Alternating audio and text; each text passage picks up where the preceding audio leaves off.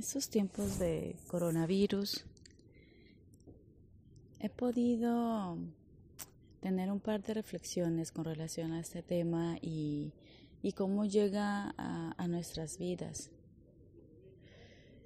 Si seguimos el principio y el gran aporte que nos dejó Carl Jung en relación a la enfermedad, cuando hablaba que la enfermedad en sí pues no existe o no tal no como tal lo hemos interpretado eh, la enfermedad se manifiesta a través del cuerpo y el cuerpo es un instrumento de comunicación.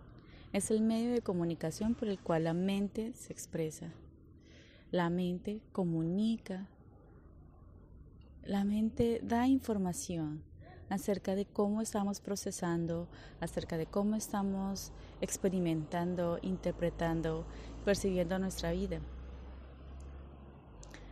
Entonces, lo que llamaríamos enfermedad serían como los espías, como los del carro, cuando se nos acaba el aceite o se acaba la gasolina eh, o el agua, en fin, eh, pues alumbran alumbra en el carro para decirnos que algo hace falta, pero pues no consideramos que el carro esté fallando cuando alumbra uno de esos espías.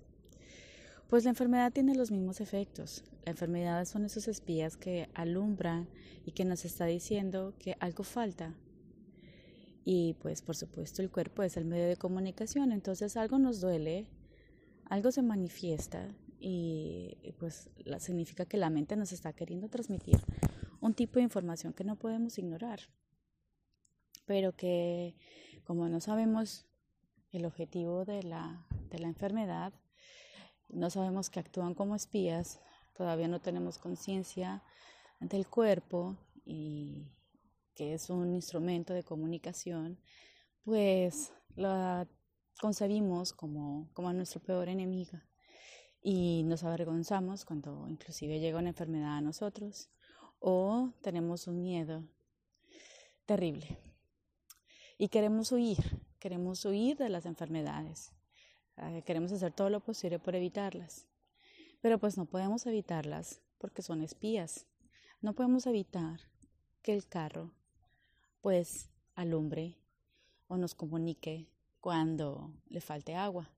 De hecho, pues como dije anteriormente, pues para eso están esos espías y estaríamos muy agradecidos o siempre estamos muy agradecidos cuando estos alumbran. De hecho, cuando no alumbra y se nos acaba la gasolina y el carro nunca nos avisó y nos quedamos a mitad de camino varados, pues ahí sí podemos decirte que el carro tiene un defecto y está dañado. Algo hay que repararse. Ahora esos espías lo que hacen es decirnos que hay algo que hace falta, pero que el carro aún puede avanzar. Solo tenemos que prestar atención y cubrir esa necesidad. Si es de gasolina, pues ir a tanquear. Si es del aceite, pues hay que controlarle. Y si es de agua, pues hay que mirar qué tan seco está para poderle dar agua, ¿no? Pues igual esta enfermedad. Entonces nos está diciendo que algo pasa en nuestro interior que tenemos que em, llenar, que tenemos que satisfacer, eh, que hay algo que tenemos que repensar o replantearnos. Pero de esto no podemos huir, es absurdo. En una conversación que tuve con alguien en estos días, decía, eh, no podemos huir de este virus. Es increíble cómo, pues, cómo uno pretende buscar un escondite para evitarle, pero está muy difícil. Miembros de, de familias terminan siendo contagiadas, pero hay otra parte de la familia que no, pero ¿a dónde metemos a esa otra parte de la familia para que no se contagie? No tenemos a dónde meterlas, no, no, no podemos llevarlas a ningún otro lugar. Estamos todos aquí viviendo bajo el mismo techo y nadie quiere recibir tampoco pues a otra familia, otro miembro, porque no sabemos si pues también va a acarrear el virus. No podemos escondernos de este, pero es que no, la idea no es escondernos. La idea es o el objetivo primordial es analizar qué es lo que nos quiere decir, qué es lo que nos quiere transmitir. ¿Sí? Hay personas que dentro de los mismos miembros de la familia, aunque hayan tenido COVID, Eh, otros viviendo bajo el mismo techo y compartiendo todo porque pues no hay a dónde meterse, no hay un, un apartamento extra en el que cada uno pueda ir a, a hacer su cuarentena. Hablo de casos de, de, familias en las que pueden vivir cuatro o cinco personas en una pequeña, un pequeño apartamento. Y de todos los que están allí, pues, pues no todos se contagian, pese a estar en contacto directo. ¿No? Entonces uno dice, o por lo menos yo empiezo a pensar, bueno, entonces eh, no es tan altamente contagioso como lo dicen, ¿no? Pero resulta que el virus tiene una característica desde el punto de vista eh, de laboratorio, biológico, eh, que sí es altamente contagioso, pero ¿qué hace que no sea altamente contagioso para algunas personas y que para otras sí? Pues bueno, eso tenemos que aclararlo a través de los espías que cada uno tiene en su interior, ¿no? O sea, cómo estará trabajando mi sistema inmune que está influenciado bajo mis pensamientos, bajo mi estilo de vida, bajo mis creencias. ¿Qué tipo de creencias poseo yo?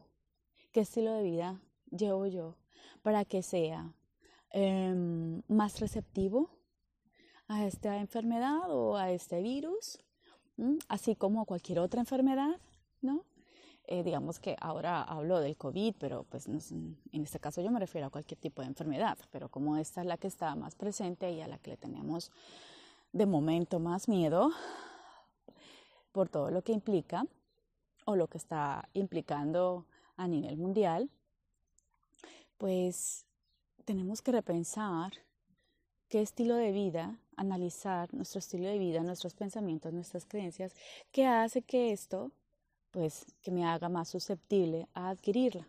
Ahora, hay personas que no, lo, no, no adquieren esta enfermedad directamente cuando están en contacto con su familiar pero pasa algún tiempo, pueden ser semanas o inclusive meses, y luego se vuelven a exponer a esta enfermedad y terminan contagiándose en otro momento, en otro estadio, en otra situación, con otras personas y no con el miembro de la familia.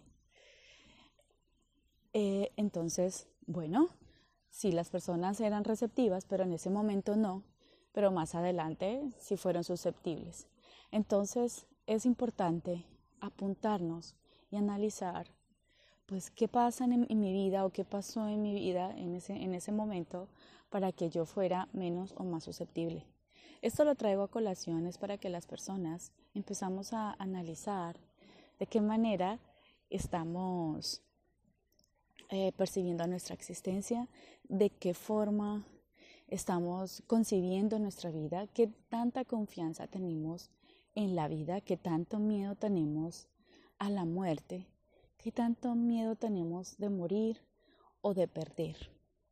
Son reflexiones que, que hago a través de estos análisis, y viendo las respuestas de diferentes personas frente, frente a este virus. Pues ahí se los dejo, se los dejo de inquietud para que ustedes eh, me ayuden a analizarlo.